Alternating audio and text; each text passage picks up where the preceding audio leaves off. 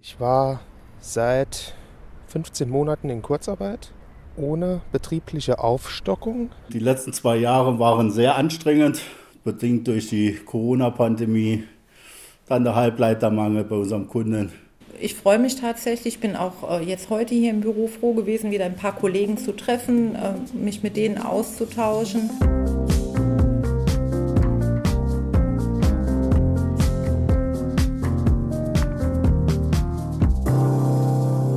Viele hat sich mit und durch Corona etwas Entscheidendes in ihrem Leben verändert. Ihre Arbeitswelt nämlich. Wir haben es gehört, Homeoffice, Kurzarbeit, vielleicht aber auch eine ganz neue berufliche Orientierung. Anders arbeiten, wie die Pandemie unsere Arbeitswelt verändert hat. Das ist heute das Thema in Das Zelt Mensch Wirtschaft mit Yvonne Schleinige und Karin Meyer. Ja, Karin, fangen wir mal bei dir an.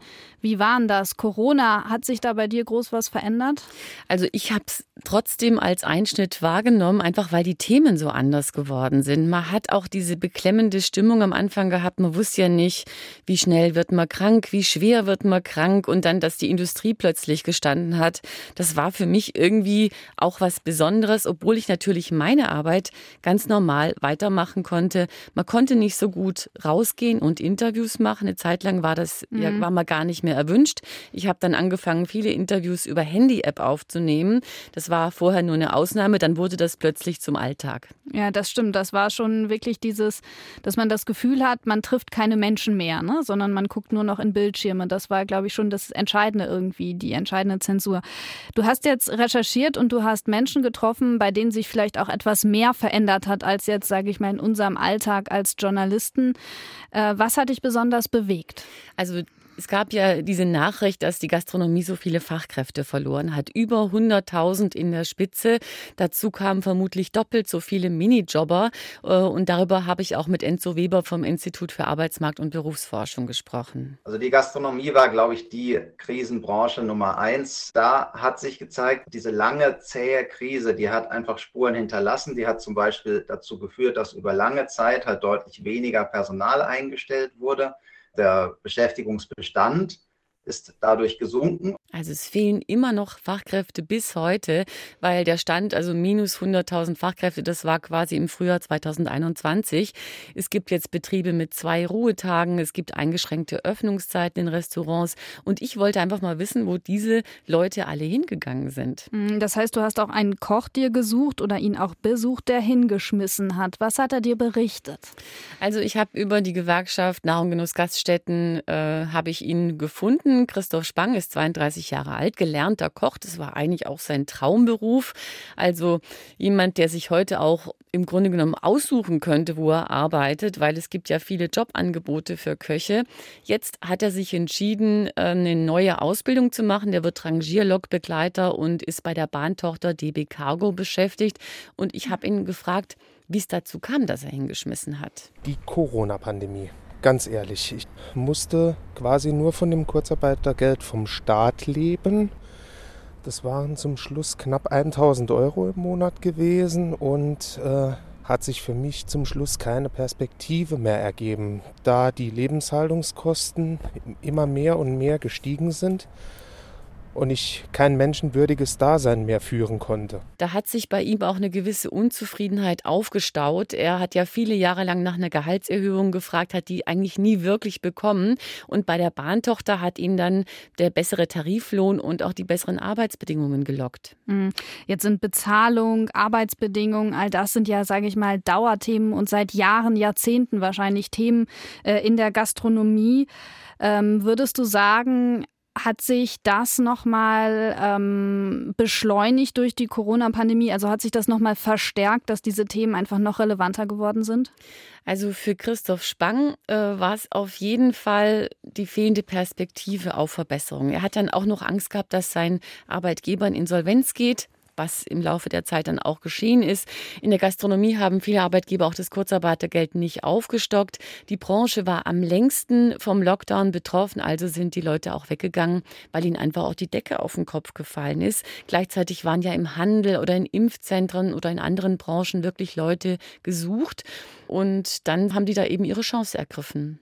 Jetzt ist es ja so, viele Restaurants bemühen sich ja, auch Hotels bemühen sich ja, Fachkräfte zurückzugewinnen, auch wenn man Verantwortliche da fragt beim DEHOGA, also beim Branchenverband etwa, dann sagen die immer, wir tun doch wirklich viel und es gibt nicht nur die schwarzen Schafe, sondern es gibt auch Unternehmen, die gut bezahlen.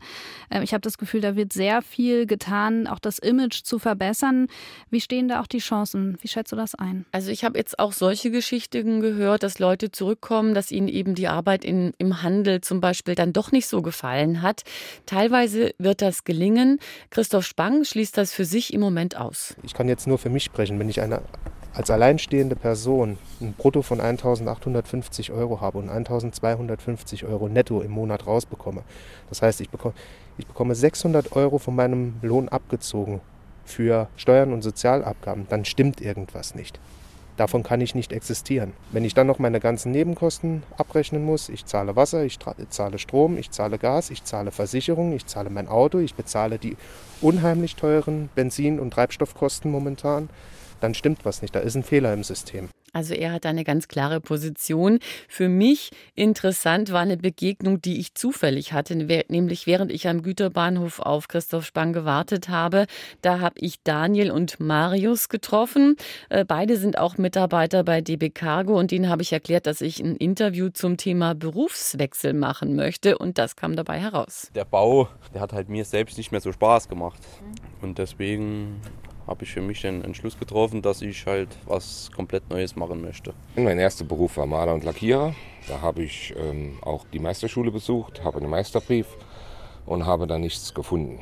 Also die Botschaft ist eigentlich, Berufswechsel gibt es immer. Im Schnitt drei Prozent der Beschäftigten im Jahr wechseln den Beruf. Ist eine Studie vom Institut für Arbeitsmarkt und Berufsforschung. Und es gibt es auch in allen Branchen.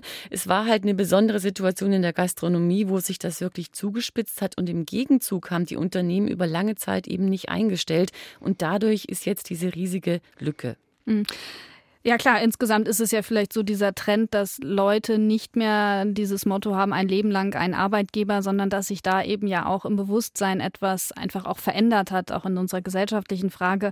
Lassen wir die Gastronomie vielleicht mal hinter uns, schauen wir uns die Kurzarbeit an. Die hat ja eine wichtige Rolle gespielt, auch in der Industrie äh, gibt es teilweise ja immer noch Kurzarbeit, nicht nur durch Corona bedingt, sondern jetzt auch die durch die Ukraine-Krise nochmal. Ja, da gab es einen ganz anderen Effekt. Ne? Die Industrie, die stockt ja das Kurzarbeitergeld auf. Vor allem die Autoindustrie leidet ja im zweiten Zug sozusagen unter Lieferengpässen, die eben eine Folge der Corona-Pandemie sind. Ich habe Markus Meyer und Sascha Umtasch getroffen. Beide sind Beschäftigte im Ford Supplier Park, also bei Zulieferern, die von Ford abhängig sind. Seit letztem Jahr ist die Sache wirklich unerträglich geworden. Letztes Jahr hatten wir 115 Tage Kurzarbeit. Und das betrifft jetzt nur die Firma Ford.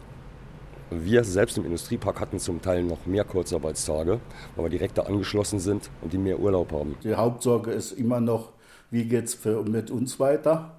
Gibt es schon irgendwelche Neuigkeiten? Wann geht es weiter?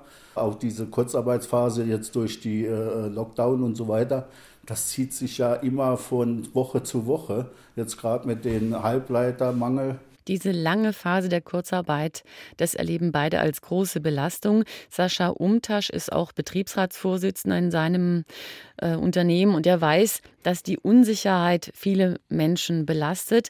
Man muss ja auch bedenken, schon 2019 haben die Zulieferer Jobs abgebaut, als das Fordwerk eine Schicht gestrichen hat.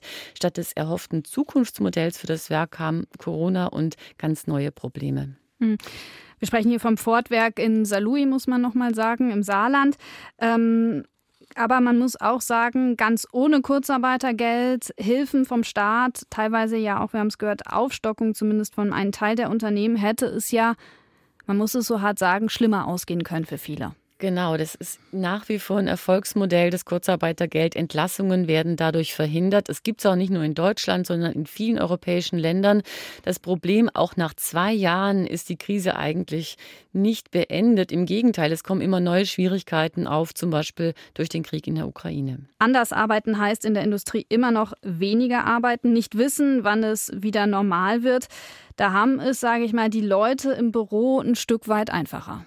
Genau, das war natürlich auch ein Einschnitt. Da sind Leute von heute auf morgen ins Homeoffice umgezogen. Ich habe Margret Zimmer-Shaw von Cosmos direkt getroffen. Sie ist im März 2020 mit ihrem Laptop ins Homeoffice umgezogen. Es war nie in, in meiner Vorstellung, gerade weil ich in einem operativen Bereich ja auch tätig bin und man da auch so von dem täglichen Austausch mit den Kollegen sehr lebt, habe ich mir das eigentlich nicht vorgestellt, auch nicht besonders gewünscht, weil ich immer auch gerne ins Büro gefahren bin und äh, mich mit den Kollegen getroffen habe. Auch so diese Zufallstreffen, die man ja im Büro hat, die man im Homeoffice nicht mehr hat, die äh, habe ich auch immer sehr geschätzt. Sie hat da auch eine spezielle Situation. Sie ist Teamleiterin und stellt neue Leute im Unternehmen ein und bildet sie dann zu Kundenberatern aus. Also Kommunikation ist gerade in Ihrem Bereich besonders wichtig. Der Anfang war halt äh, auch sehr hastig. Ne? Diese, diese Situation kam ja sehr unverhofft und äh, wir hatten ja zu Beginn auch noch